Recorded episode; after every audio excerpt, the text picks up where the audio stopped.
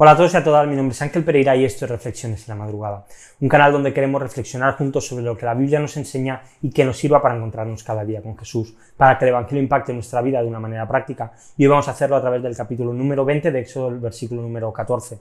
Hace unos años, una página web fue, fue hackeada y el listado de más de 30 millones de usuarios fue expuesto. Esto no tendría demasiada importancia, esto prácticamente ocurre cada día, si no fuese por cuál era esta página web. Esta web se llamaba Ashley Madison, y no era solamente una web de contacto donde podías conocer a otra persona y tener una relación con ella, sino que era una web exclusiva para hombres y mujeres que estaban casados y que querían tener una aventura con otra persona sin ser descubiertos. Era una web exclusivamente para adúlteros y la publicación de este listado fue una, bomba que destruyó miles y millones de matrimonios al verse expuesto de esta manera. Al respecto de este tema, la Biblia es muy clara. El adulterio es pecado, está prohibido y es una ofensa clara a Dios, a un Dios que es celoso por lo suyo y que no tolera de ningún modo que aquel que ama tenga una relación con otro. Pero la palabra adulterar no solamente debemos reducirla, aunque muchas veces lo hacemos así, a un tema sexual, sino que la Biblia siempre habla de adulterar como el mezclarse con algo. Y bajo estas dos imágenes encontramos las palabras dichas a Moisés y que Moisés escribe en las tablas. No cometerás adulterio en el versículo 14. Si nos preguntara a alguien, oye, tú eres una persona adúltera, la gran mayoría de personas, sin ninguna duda, responderíamos que no. Pero Jesús, igual que vimos ayer con la acción de matar, también con adulterar hace una puntualización en Mateo 5. Dice, ustedes han oído que se dijo, no cometerás adulterio, precisamente lo que estamos viendo. Pero yo les digo que todo aquel que mire a una mujer para codiciarla, ya cometió adulterio con ella en su corazón.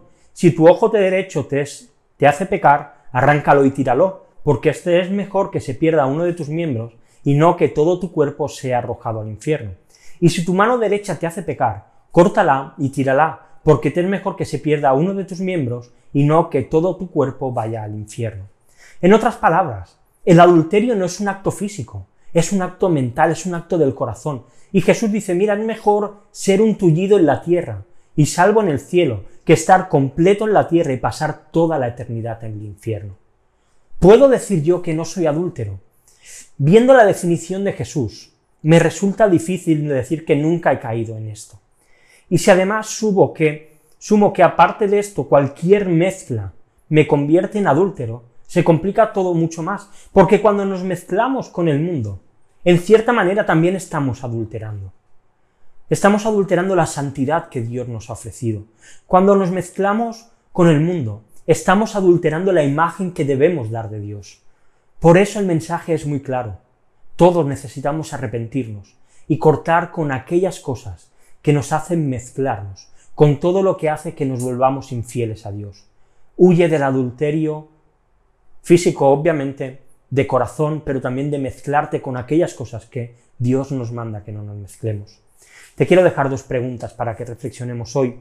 La primera de ellas, ¿puedes decir que no eres una persona adúltera?